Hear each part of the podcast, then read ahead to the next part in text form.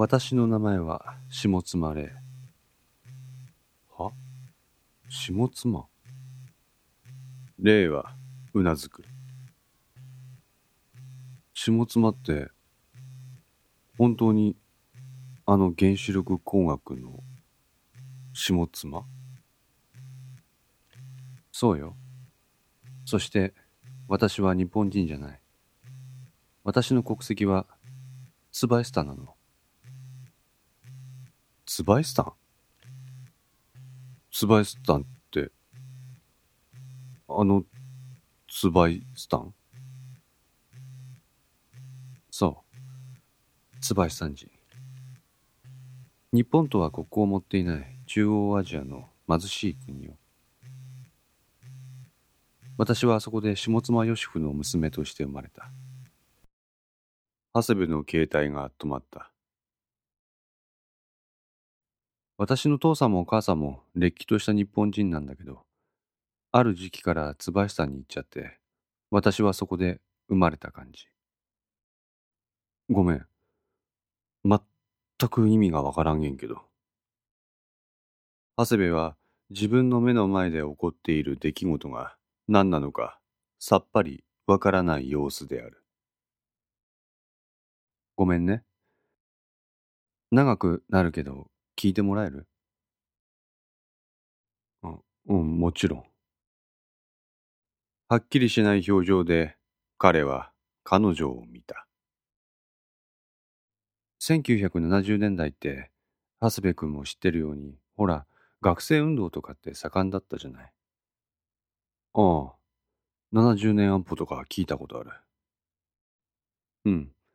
私の父さんとお母さんは、その時学生運動の中心にいて、そこで知り合って結婚したの。学生結婚うん。で、その運動の精神的支柱になるのが反日共産主義思想でね。私の両親はそれにどっぷり使った。長谷部君も知ってる通り、安保闘争は結局失敗した。でも、私の両親は何とか革命を成し遂げたいって、当時地上の楽園って言われた椿さんに渡ったわけ。ほら、あそこは共産国でしょそこで再起を図ったわけなの。そこで私も兄さんも生まれた。え、俺よくわからんけどそんなことってできるんけ？結果として今の私があるんだからできるんでしょ。細かいことははしょるわね。うん。地上の楽園で家族みんなで生活できる。これって 最高なことだと思わない？うん。偉大なる指導者の下での公平公正な社会。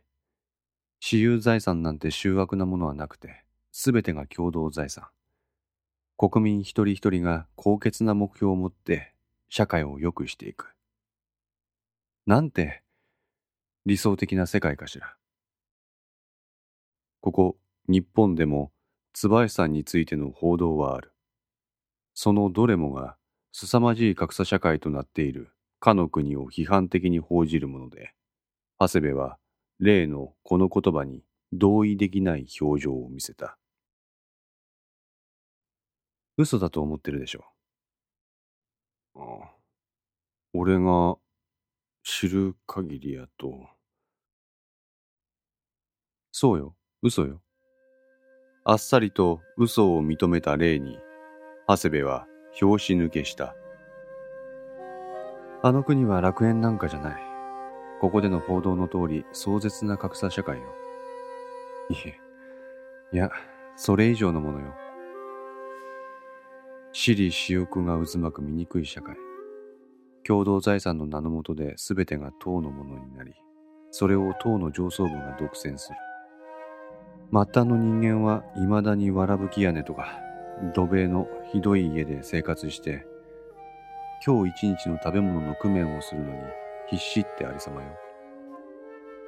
もちろん学校なんてものにも行けない人が大多数。じゃあ、ってことは、岩崎さんも。岩崎じゃない。例よ。あ、岩崎はやめて。あ、うん、うん。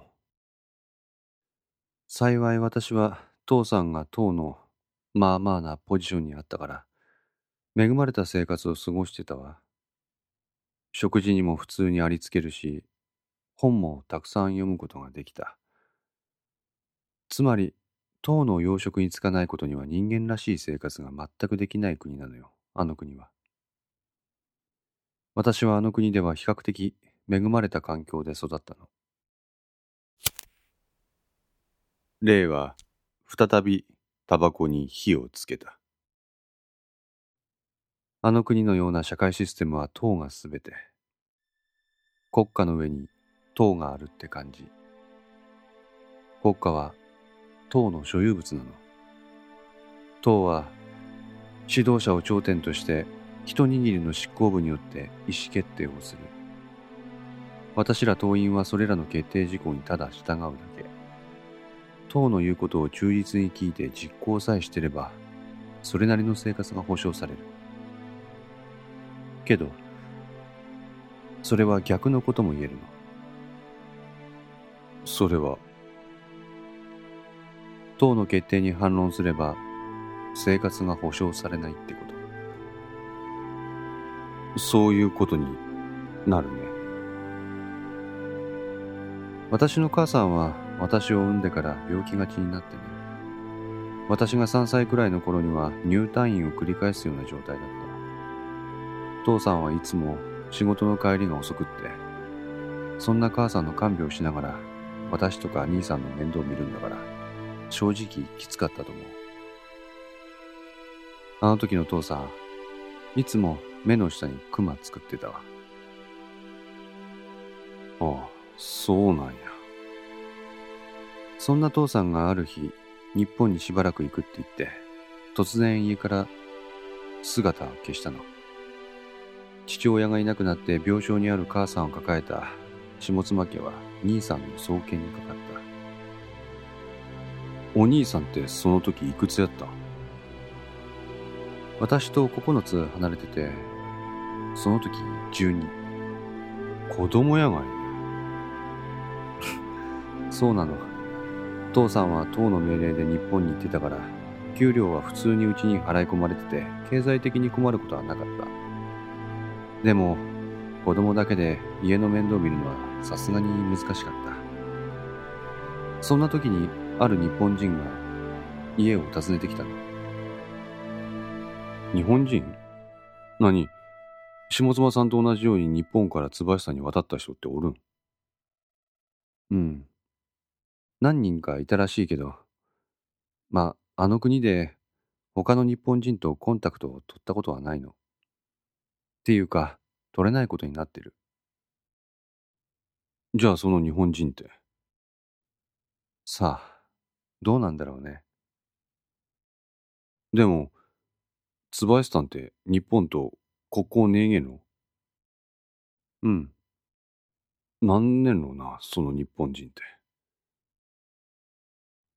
その人が今川なの。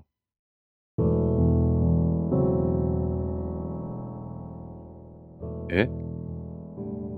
病気がちのお母さんを小さい子供だけで面倒を見なくちゃいけない大変な時に救いの手を差し伸べてくれたのがその今川。今川は家事を手伝ってくれる家政婦さんみたいな人を用意してくれた。え、それやったら今川って下妻さんの恩人ってことになるんじゃねえが。なになんでその人が抑圧するって言うが。はじめは本当に救世主だった。はじめは？霊はうなずく。だって、私は3歳。母さんは病気。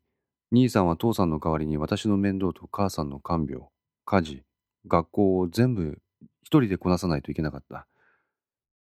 それを助けてくれる人を用立ててくれたんだから。しかも、お金は今川が出すって言うんだよ。そ、そうやよね。でも、なんでそれが？今川がうちに来たのはその日だけ。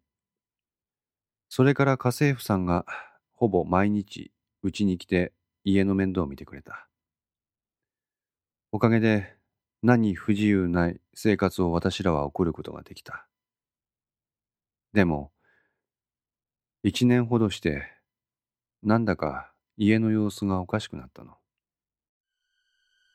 家の様子がおかしい。具体的に言うと、家政婦の様子がおかしくなったの。え、どう？家政婦は家に来て間もない頃は本当によくやってくれた。私らの遊び相手もしてくれたし、母さんの看病も献身的にしてくれた。でも、半年ほどして、彼女は家事をサボるようになった。ほ、本当け見かねた兄さんは家政婦に問いただしたの。お金もらってるんだったら、ちゃんとそれに見合った仕事しろってね。そしたら、こう言われたの。私はお前から金をもらってるんじゃない。勘違いをするな。よそ者のくせに。って。よそ者。そりゃそうやけど、金もらっとる以上仕事ぐらいはちゃんとやってもらわんと。長谷部に怒りがこみ上げてきた。普通、そう思うよね。それにその家政婦はよそ者の今川からお金もらってるんだから。どうやって。でも、そんなことはどうでもいいの。長谷部君。椿さんを舐めちゃいけないよ。あそこはとにかく塔の上位に座った人間が強いの。どういうことけ？家政婦は今川から受け取った金を別の党の幹部に貢いでいた。は？彼女は今川との契約が切れるとそれで金が切れる。でも党に取り入ることができたらゆくゆくは自分とかその子供とかが党の幹部になることができて搾取される側から搾取する側になる可能性だってある。そうなれば生活は安泰でしょ？変なよそ者の面倒を見るよりも堅実なライフプランが練られる。そっちを取ったってこと。マジけそれだけなら私は何にも思わないわ。あの国じゃよくあることだもん。じゃあなんで？我慢の限界が来たの。どういうこと？家政婦が家のお金に手をつけ出した。え？兄さんはこれに猛抗議した。けど家政婦は意に返さない。むしろ開き直ってうちに居座った。そして、好き放題にやり始めた。知り合いとかを勝手にうちに入れて酒を飲み出したり、男を連れ込んだり、自分の子供を連れてきたりって。嘘やろ。てか、そんなことなる前に今川に行ってその家政婦家から追い出せばよかったがいね。だって、今川と連絡取る手段なかったの？どこの誰かもわからない日本人でしょ？椿さの人たちに聞いても、誰もあの男のこと知らないから。じゃあこっちから強制的にその家政婦を追い出せば？できないの。その時、すでに家政婦は党の幹部に取り入ってたの。だから、私らが政府の出先機関に何かを訴えてても却下。